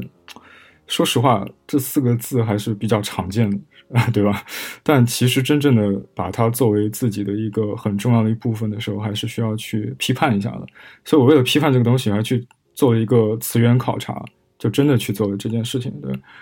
真的去做了这件事情，对。所以说，呃，刚才新宇提到这个东西，我觉得，呃，也是我们做游戏的一个方法吧，就我们特别。关注一些，呃，看似好像已经给了一些定论的一些概念，那我跟新宇可能更愿意去把它给再扒一下，然后再去追追溯一下，然后溯源一下，然后找找他们的源头到底在哪里，啊，这对，就比如说刚才呃新宇讲的这个主体性的部分嘛，对我们其实呃文学就文学而言吧，其实主体性不是特别强的一个。呃，一个优势就是文学一般可能会用第一人称的这样的一个叙述方法，然后尽量让玩家有一种主体性的幻觉。我觉得是一种幻觉啊，它给你呈现一种呃更多的共鸣啊，引起你的一些一些反应的时刻，然后让你好像有一种啊主体性的感觉。实际上，玩家呃读者是不能做任何选择的，对。但是对，但是对于游戏而言，其实这就是一个天然的一种呃特性。呃，所以我们我们在想这种，呃，天然的特性到底跟文学的区别到底在哪里？所以就是在考考究这件事情，然后考究的结果呢，就是在利用这件事情做了一个叙事，相当于是完美天。其实最后就是把这个东西作为一个应该算是最后的包袱吧，最后把它给抖出来了。对，所以说这件事情只就文学而言是完全做不到的，文学是做不到这件事情的。文学可能可以想象，可以想象。可以小径分叉的花园里的那种想象，对文学可以想象，然后或者是搞一个续轨，然后换个角色，对吧？A 套到 B 上面，或者 B 套到 C 上面，啊，让你让读者在最终可能会有一种，哎，好像我不是那个人，但其实不是你不是那个人，是他不是那个人。但游戏不一样，游戏就是可以做到，哦，原来我探讨的是关于我的一些问题，我是谁或者我不是谁的问题，那这个只有游戏才可以做到。对，所以说完美一天。啊，对，那这一刻那一刻，对，这这关于这些问题，然后最终自己又在哪里，哪里才是自己啊？那就是这样的一个问题。对，完美天其实最后在探讨的这样的一些东西。对，行吧，反正我就觉得这个东西特别有意思啊。就是如果再回到前面说的为什么做游戏，我可能会觉得游戏是比文学要有优势的，但是但是其实文学还是。特别牛逼，就是游戏离文学还是有很很远的距离。我个人觉得，即便是一些做的特别好的游戏，之前我跟星宇经常在讨论这个问题。就比如说《艾迪芬奇》，很多呃观众应该知道《艾迪芬奇》啊，《艾迪芬奇》是一个特别典型的这样的一个特质的叙事游戏。很多人也说这个游戏可能啊、大家玩了玩完之后也弄不明白，但是不明觉厉的感觉啊，有一种这种体验，是因为就是因为它把我们前面聊的一个关键的东西，就是文学的呃用游戏体验化的方式，给它给重新给呈现出来，或者重新的表达出来，他做的非常好。他他做的太好了，应该说是，可能是这个时代这方面做的数一数二、数一数二的，呃，数二数一数二的游戏。对，所以说，呃，我们在想，就是如果都这样了，就是艾迪芬奇已经做的这么好了，但是他跟那些特别好的文学相比，他够吗？我们的答案是还不够，还不够。就他可能是对于游戏而言是一种超越，它超越了之前的所有的叙事游戏或者大部分的叙事游戏，它给给了一种完全呃新鲜的体验。但是它离文学的最终的效用，就是给读者或者说是玩家带来的效用而言，就这个量上的而言，其实差得很远很远，甚至对，就是我们就陷入了一种 就是狂喜之后，然后又陷入一种哎呀渺小的感觉。就是我们大起大落，就我们觉得，哎呀，这这游戏这么牛逼，这个媒介如此之牛逼，但是它还有很远的路要走啊。当然，这也是好事，就是告诉我们还是要不断的去学习啊，学习各种各样的媒介，然后不断的去探索游戏这个媒介跟其他媒介的关系。就它到底能表达所以说它的表达的边界在哪里，或者说是它还有什么其他的只属于这种媒介的表达方法？可以挖掘。对对对，就是就是很很难，就游戏做游戏真的很难，真的太难了。就当然前当然要做好，文学这个东西，它从就是人类有文字之后，它就开始了。这这这是多少年？游戏才多少年，对吗？这个对，确实对，确确实如此。所以游戏因为综合太多了，这也是它难的一个原因吧。就最终还要工业化，还要去项目管理什么的，这玩意真的是麻烦，太太难了啊！一个人一个人做是很麻烦的，多个人做更麻烦啊。对，所以我们就想，呃，如果说这么困难，我们到底该怎么办？我跟新宇其实我们达成了一个共识，就我们应该继续走下去，我们要去探索，对我们不能就是放弃，或者是觉得哎呀就这样了，对，所以我们对。呃，但话说回来，话说回来，其实我要反过来要说一说，就是这种纯理论的，或者说是看一个游戏，然后就去分析它，然后用这种还原论的思路，然后去看它，然后说实话，很快乐是吗不？太对也不快乐，也不快乐呀。对，是不快乐。这件事情不要把它当做一个呃所谓的引弹或者怎么样这种类似的，就还是有时候还是要靠直觉啊、要去感受啊、要去感受，对，相信相信你玩的东西啊，相信你感受到的东西，有时候需要这样的一个东西，这样的一个感觉。对，所以这两个可能要需要结合，这是有麻烦的事情，就搞创作难的地方。就这个其实是相通的，我觉得这个可能呃涉及到创作的一些方法论，确实如此啊。嗯，那星宇老师怎么看待这个问题？就是说理论游游戏的创作理论的，或者说是一个认识的这样一个系统性。刚才那个老邓说的关于特别复杂的那些感受的部分，这个就是它它作为复杂系统的那种，你要相信自己的直觉，你要训练自己的灵性，这个部分也是很重要的。但是可能，呃，我们构建的能构建的这一套比较死的理论就涵盖不了这块儿，这块儿就是更难的，更靠你的悟性。对这个不是难吗？我觉得，对，已经不是难了，它它有点，它有点难。还有什么更牛逼的形容词吗？可遇不可求的啊，对看缘分是吗？我看缘分吧，也看这个成长经历吧。我觉得这个跟个人关系都很大，就跟你的觉悟什么的可能关系都会很大了。对，这个，然后这个这个我之前搞了一套这样的东西，我自己有一个这样的就是传统吧，就是我的个人的这个传统，然后我们这个组的我跟老邓两个人关于这些东西的这种传统，就是要对要对这些东西进行一些哲学的构建，因为我本身是哲学系的嘛，然后老邓看的哲学书也特别特别多，所以我们尝试构建了一套，呃，很牛逼的叫做创作本体论的一套东西。呃，我们我们本来是打算，就是原本我们是有一个内部的一个圆桌的，我们组那边，呃，有一个定期会开这么一个圆桌，然后讲一些探讨一些话题啊。之前其实也探讨过像电影编剧跟游戏的关系啊之类的，这是美学，然后就是专门探讨美学这个概念，然后普及一下。呃，这是一个原本打算在圆桌上讲的话题，然后既然今天。好不容易引过来了，就先说一部分吧。然后可能会比较，可能会比较散，或者可能会过于凝练啊。你既可以说它比较散，也可以说它过于凝练，导致有一些东西可能说不清。反正我就先把这个币给装了吧。它对它寄 它寄托于一些哲学立场，就是这个前提，我可能还是要跟呃观众的不是读者不是听众说了一圈，听众这个明确一下。对。它寄托于一些哲学立场，就是如果我们无视这些哲学立场，单独的说它，可能就纯装逼了。就是它，它依托，它依托在一些马克思主义和嚯结构主结构主义和后结构主义的这个哲学立场上，这也是我主要的哲学立场。好，对，对。然后我们我们刚才说的这个人文主义，其实跟马也有关系的，对，也是马的一个源头，也是人文主义。突然突然突然马起来了，请说啊。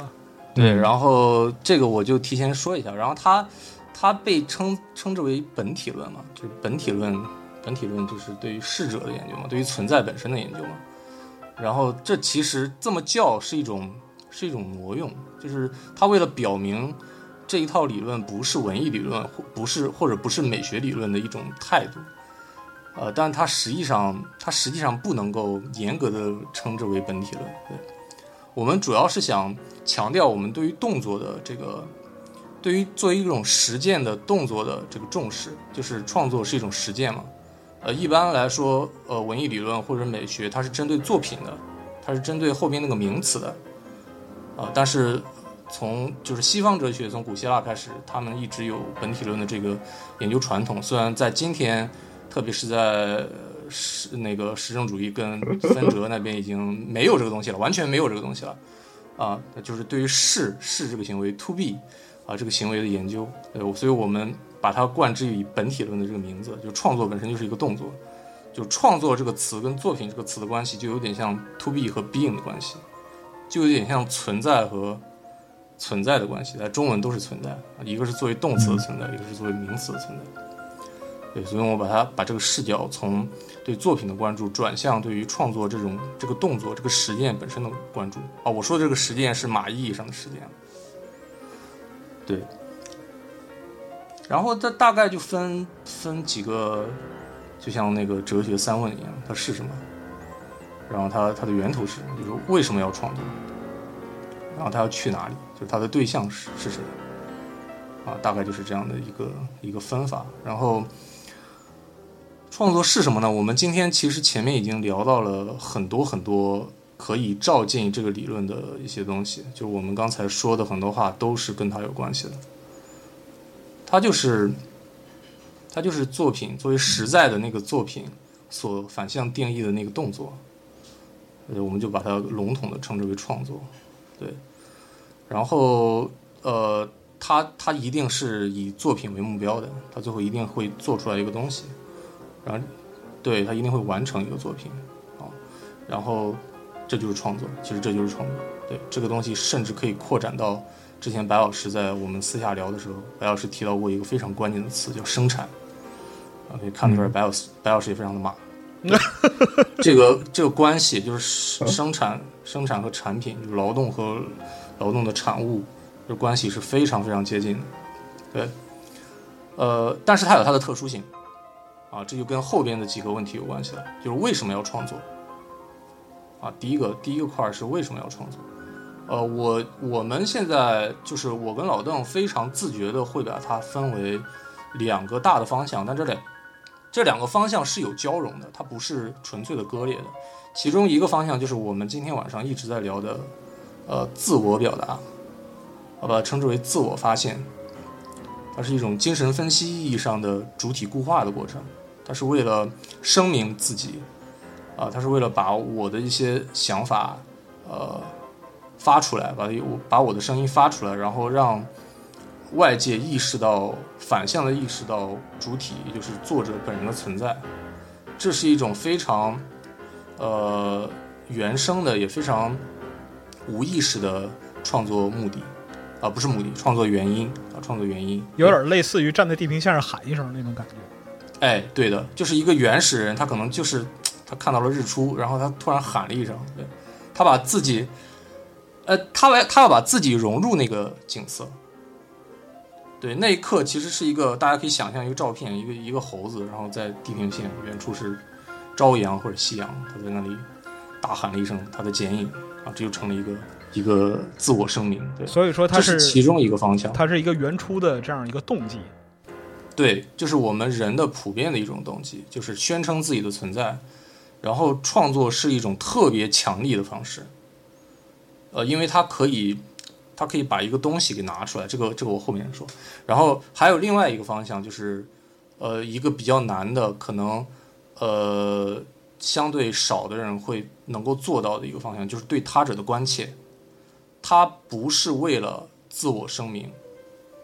他是真正的对他者的关切，他不是在摆姿态，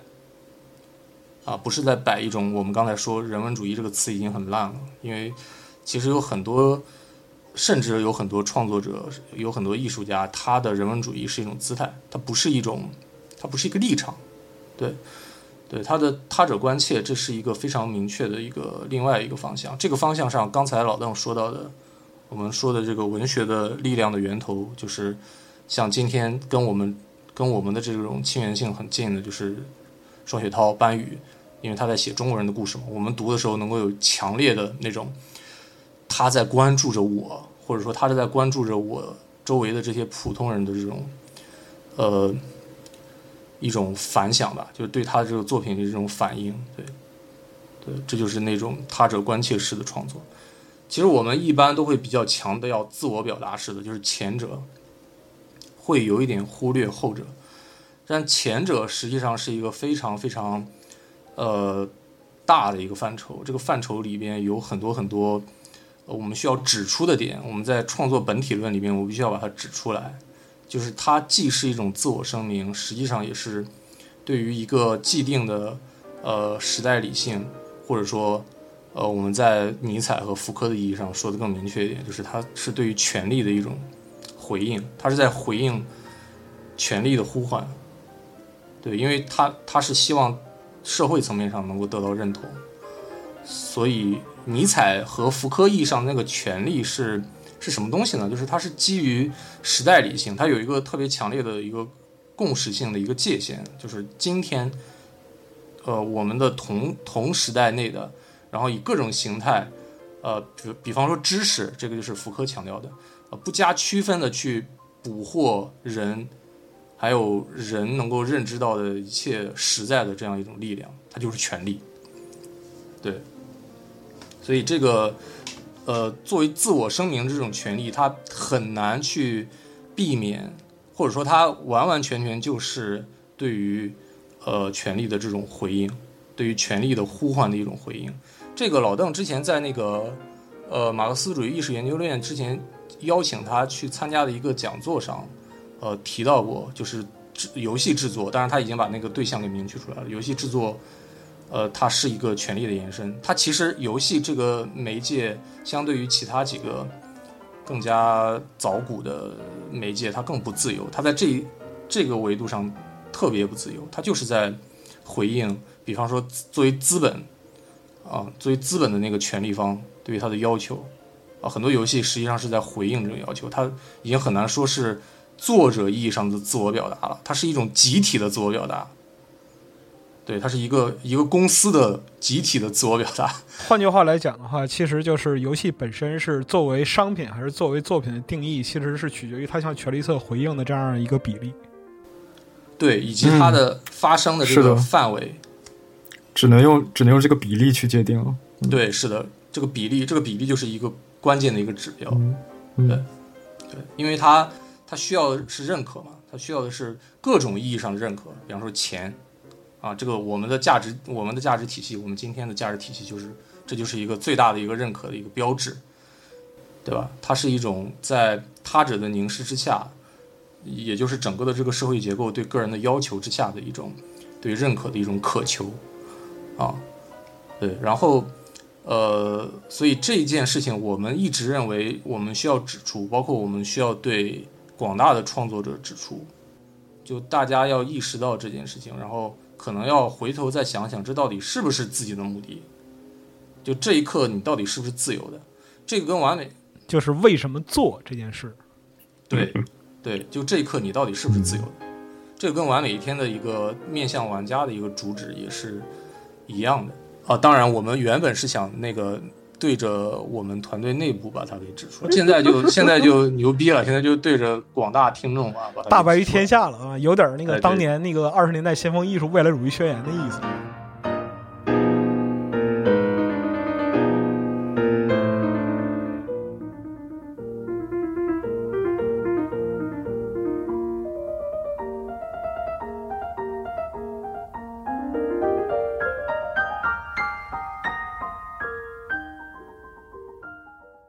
我想说说我们，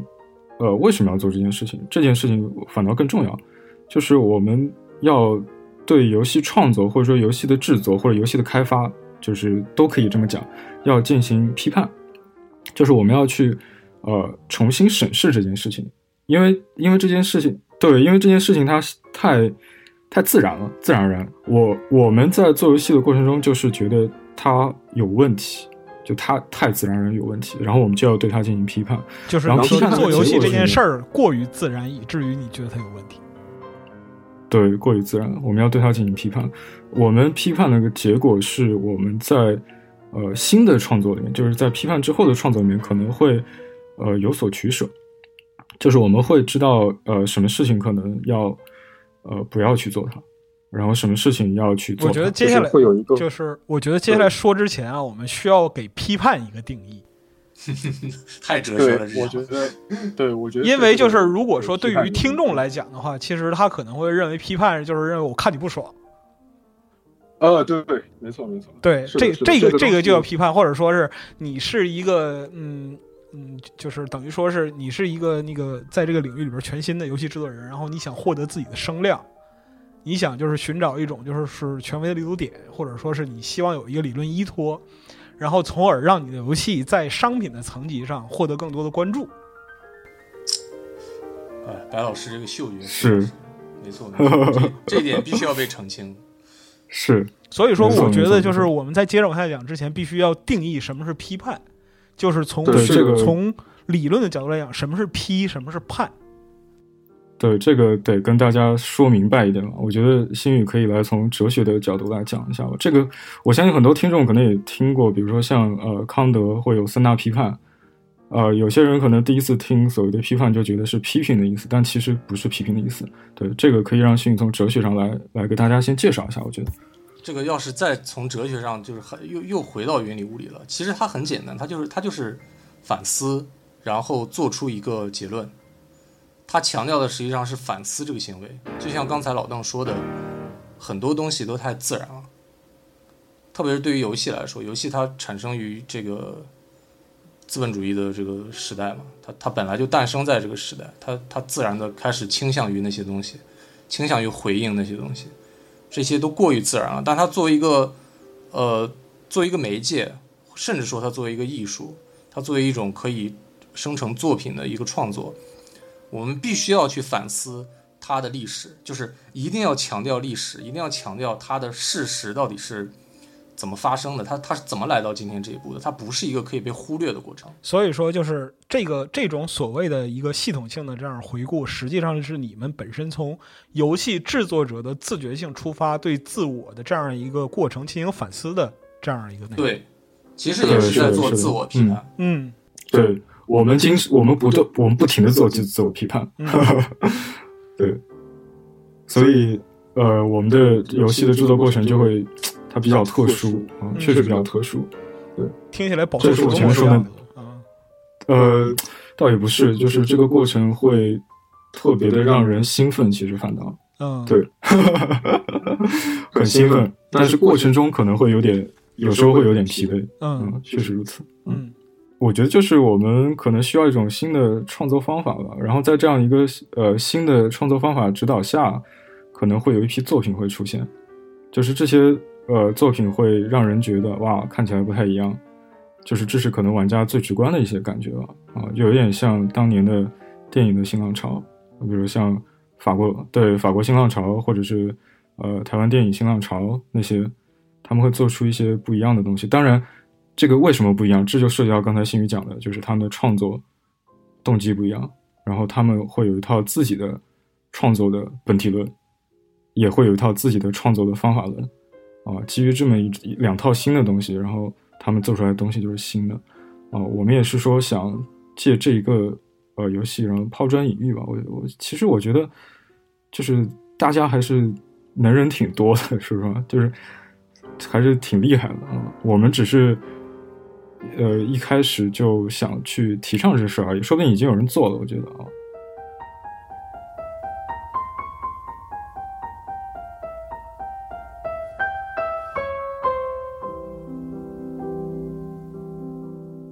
但其实就是关于游戏新浪潮这个描述，其实是是有一个有一种这种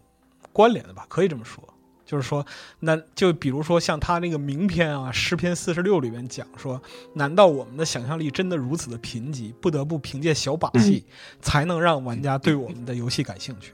嗯嗯，对，实际上他讲的就是说叙事和游戏性之间的这样一个关联性的探索。难道就没有什么东西能够让我们的叙事真正成为媒介本身的特征，从而将玩家让玩家沉浸其中吗？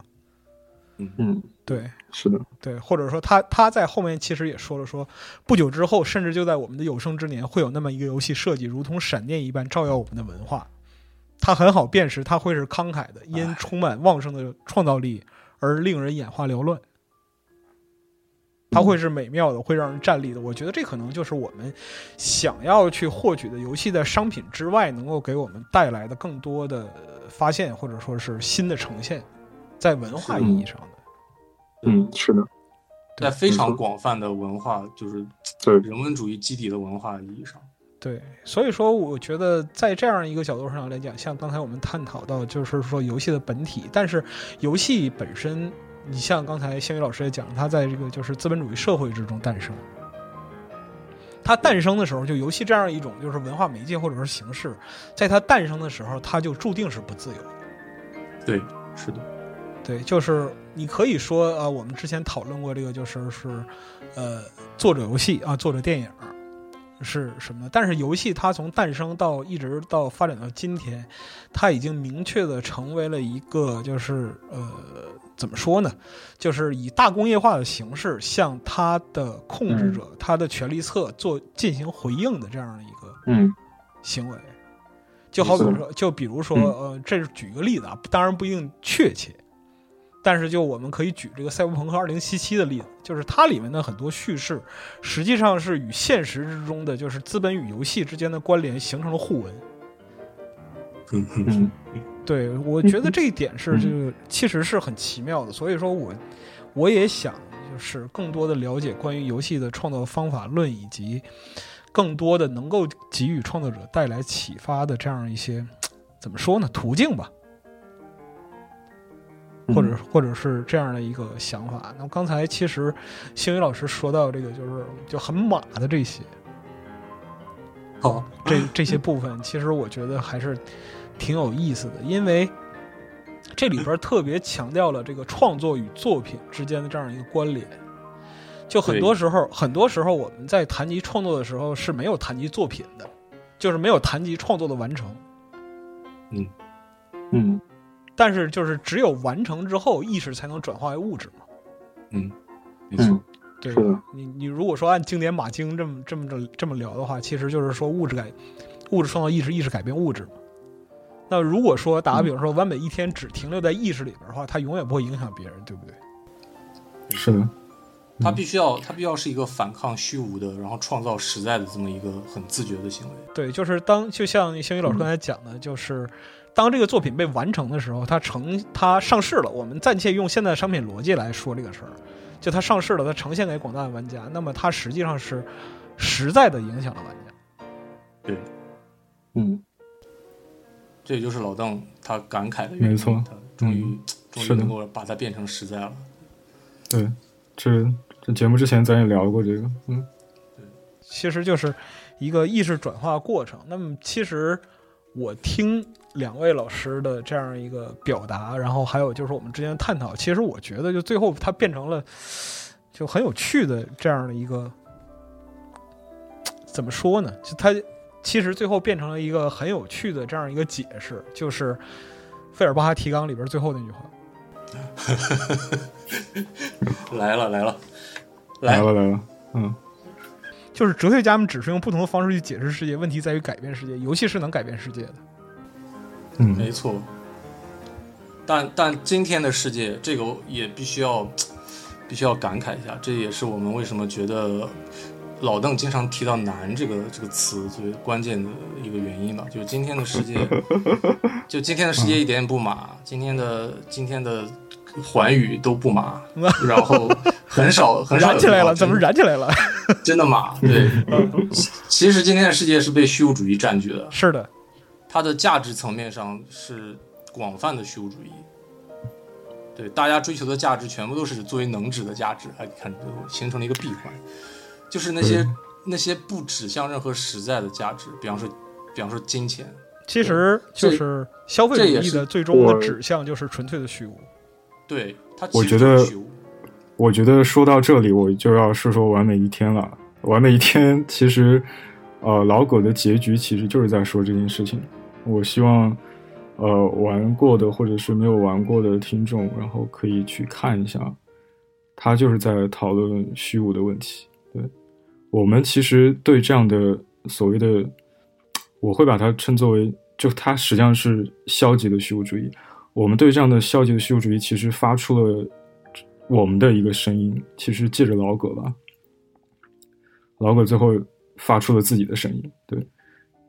我们觉得还是可可以的，我们觉得可以战胜啊，我们觉得是，是只不过需要勇气，对，没错，就通通过创造能够战胜虚无。对这个勇气是需要创造虚无。对，这个勇气需要每个人，就是我们的陈亮，就是每一个玩家的化身，然后结合我们的游戏的创作，然后提供这样的勇气，或者可以战胜。或者说是当每一个玩家玩到老葛的结局的时候，实际上是玩家和创作者共同完成了这个作品。没错，对，是这样。哎，他甚至还没有完成，就是我们老葛结局那个那个状态，实际上是还在鼓励玩家继续向后，也是一种创作，继续向后创作的，去呃赋予它解释、复议嘛，复议这个过程其实就是创作的过程，是是是，对，玩家还有自己的创作，对，就非常鼓励创作的一一款作品。嗯，对，所以从这个特别形而上，对，所以从从这个层面上来说，这个游戏确实有一点，就是它好像真的有点太太复杂了。就从这个层面上看的话，但是或我想者说是，你我最后想在这个游戏里边就寄托的想法寄托的东西就是有点太多了。对我其实现在想想想说一个陈述一点的东西，结论性的东西，就是我觉得这个游戏作为第一部作品吧，可能它允许是这个样子，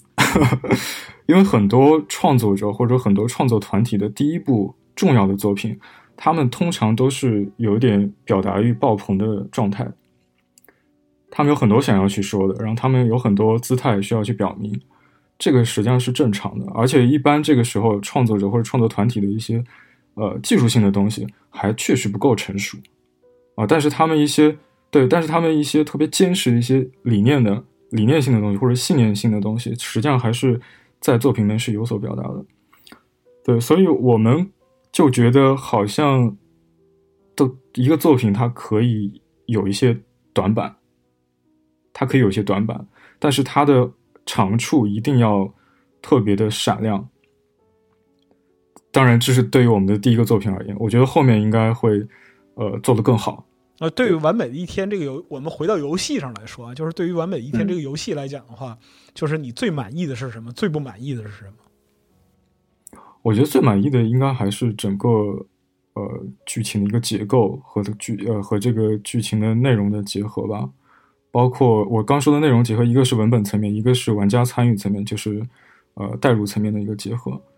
这个我还是比较满意的，因为很多玩家反馈确实看出来我们想要去做到的一些事情做到了，啊，这是我觉得比较满意的一部分。我觉得不满意的部分可，我觉得不满意的部分还是呃比较大家都能看得到的，就是整个这套游戏的玩法机制，呃还是不够，怎么讲就不够顺滑，就它还是稍微有一点呃欠打磨。虽然我们已经打磨了一段时间，就事事后事实证明，其实还是不够，啊，或者说是它在叙事层面的对机制层面的一些要求其实更高。就我们在叙事层面做的事情太多了，以至于它对机制层面要求也变高了，但是我们可能没有特别敏感的意识到这件问题。对，所以这个可能是我觉得不太满意的地方。对，嗯，我我不太满意的地方，其实也是跟今天。就是前面白老师问的那个关于文本那个问题有关，就我我现在还是觉得，我个人还是希望能够，呃，他能够做的更加的接近游戏本身的优势一些。嗯嗯，但现在我们就是刚才老邓也一直在说嘛，我们不得已的为了塞这么多的表达，不得已的在能力有限的这个前提下，还是选择了使用文字本身，然后来铺陈它这些。呃，比较大的这些表达吧，然后把这个结构给架构出来，实际上很多都是在呃借助文字本身的力量，呃，它没有太多的去呃太多的去探索到就是游戏作为游戏的那一层的东西，这个可能也是我们以后呃不是可能啊，这个这个注定是我们以后要呃前进的方向吧。就刚才说到那个艾迪芬奇啊，这这些作品实际上都是在。这件事情上做的相对好的，而且即使他们，呃，距离文学的那个，距离我们所要真正想表达的那些东西，呃，还是很远的，就是那种效力还是很远的，它的抵达的那种效力，所以这条路其实还挺长的。这其实不能说我对于这个作品的不满意吧，其实是我对于我自己的不满意，就是老邓对于他自己的不满意，我们的能力还不够，我们还要继续学。对。对，我觉得一方面是能力，其实还是能力不够，就就终归还是能力不够。这个东西也没得好说的。我觉得我们就，呃，特别得认这件事情啊。但是认了之后，我觉得就是要去学习吧，然后不断的提高吧。这个还是可以可以预见的事情啊。对，如果剥离这件事情，单纯说对于《完美一天》这个作品的，呃，满意或不满意的话，其实如果剥离刚才那个啊。就我我是很满意的，完美一天做的，呃，我觉得在我们现在的能力下，我们很菜啊，在我们很菜的这个前提之下，就是做的呃很好了。当然，因为它的流程很长嘛，做了好几年嘛，这个这个过程，就老邓是非常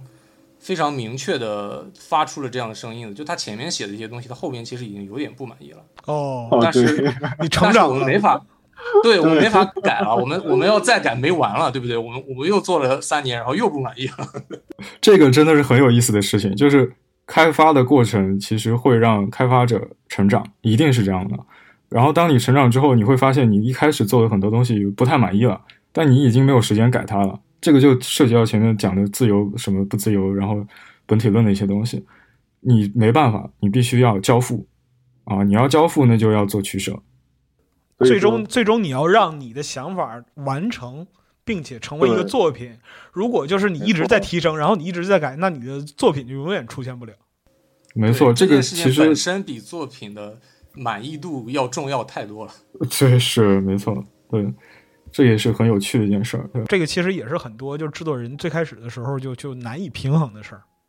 嗯，没错，确实会有很多就是做游戏的人会。因为在前期的时候，他的很多部分的水平会有一个肉眼可见的提升，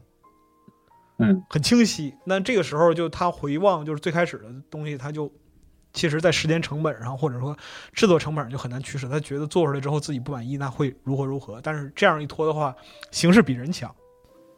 对对是，嗯我觉得就是您说出这一点来，还还是挺牛逼的，挺有认识的。嗯，确实这样。我而且其他创作者应该类似，比如说小说家，他可能一开始确实写的还不够不够好，他写着写着，然后发现，哎呀，我能不能改开头几章？发现，哎呀，这改动有点太大了，不好改了，已经来不及了。其实啊，这个也是需要决心的。其实，对，嗯，但挺有意思。但是我觉得，就是就以完美一天作为起步来讲的话，其实我觉得，就我个人的观点来说的话，就它还是个挺不错的起步，而且就是嗯，能跟两位老师又聊这么长时间关于文学，还有就是关于创作本体论的这样一些想法，尤其还聊了点儿这个就是战无不胜的唯物辩证法啊，这个 对这个是非常意外的，说实话，非常意外。嗯，我也很开心，嗯，确实很开心聊这个东西。哦，我白老师，我其实还想补充个东西，我觉得前面少说说漏了，漏东西了，对，漏东西了，对，我觉得最后还是要跟听众再讲一个东西，我之前好像没有讲的太清楚，就是关于游戏跟文学的距离的，呃，一个表述，我前面好像没有说太清明白。对我，我想说说我的一个亲身经历吧，就是我在呃玩了艾迪芬奇之后，其实我特别的。我特别兴奋，当时真的特别兴奋，特别激动。我觉得游戏居然能做到这个，因为我之前跟一个呃一个朋友吧，他跟我讲过，其实游戏机制实际上是在呃文本层面或者是在文学的空间里面，实际上是在做一种独特的修饰或者说是一种修辞。这样的话，其实会产生一种新的呃文本，实际上它会拓拓宽文本的空间。会有这样的一个效果，然后我当时我玩那个爱迪芬奇，然后确实有这种感受，因为我的呃介入，我的一些操作，我的一些呃选择，让我有了一种就是脱离呃文学、脱离文字文本的一个层面的一个感受啊，这种的脱离了这种文字传统文本的感受，然后就觉得哇，真的很奇妙，很奇妙。但是我想说，但是重点是这个但是，就是我过了一段时间，我过了差不多呃很久啊，不是一段时间，过了半年吧。半年到一年的时间，我在重新审视这件事情的时候，我发现好像我有点夸大这种感受。我为什么会夸大这种感受？是因为这种感受它太特殊了，就之前没有游戏有过，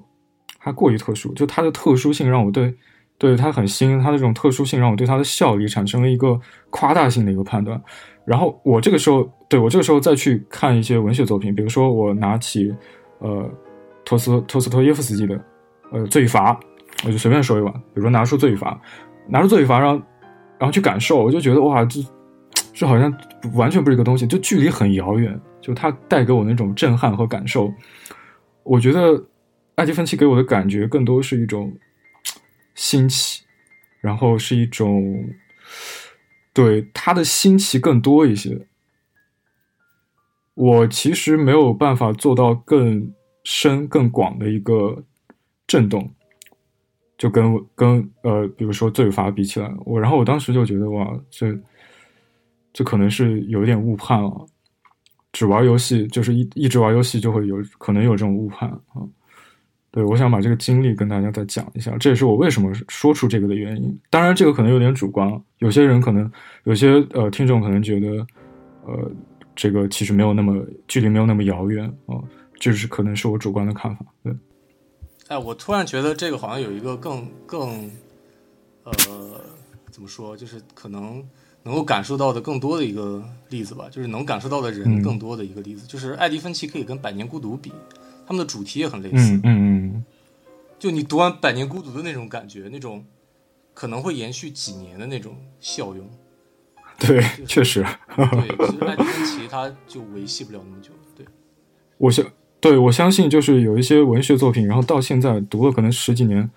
五年、十年，然后还是挥之不去。但是有一些，比如说啊，当然有一些电影也是一样的，对吧？但有有一些游戏会不会有同样的感觉？这个是我们要去考量、我们要去拷问的、要去要去批判的事情。其实，嗯，就是这个就有点类似于这个电影自我评价体系里边的即时性和永恒性了。对的，嗯。那其实就是是对于游戏来说的话，就这种衡量还，呃，就它的系统也好，或者评判标准还也好，就是远远的还没有成型吧，可以这么说。要求太高了。要求太高了。没错，我觉得咱咱集合以后可以去讨论一下这个问题。我觉得这个问题还挺有意思的，就大家都可以去呃感受一下啊。打完一个游戏，比较文学，比较文学，对我们其实不是比较文学，我们是比较媒介了，其实对比较媒介了，这个比较媒介了，跨媒介比较对。对甚至甚至可以写论文。呃，但这真的很有意思，真的很有意思。就是你玩玩游戏，然后你隔个三天，你想感受一下那种感觉，哎呀，看还在不在啊？是种怎样的感觉啊？这想还挺带劲的，是吧？对，是很有意思挺。带劲。对所以就是这期最后落到落到这个结尾上，就变成了就是那个两个游戏制作人告诉我们说少玩游戏多看书，是吧？现在现在是这样，我的目标是没有蛀牙以外，还要把游戏也做成这个，呃，跟就就跟班宇老师的作品一样啊。说实话，那个，哎，我靠，还还真挺巧的。双核那个结局那首诗，我当时读完那个好几个晚上，我哦，对，回家的路上，我都就是从心里就挥不去那种，就像一一团雾一样，就笼着我，就每天都在哦，琢对，对对，双核双核是班宇老师呃一个短片啊，跟观众先说一下。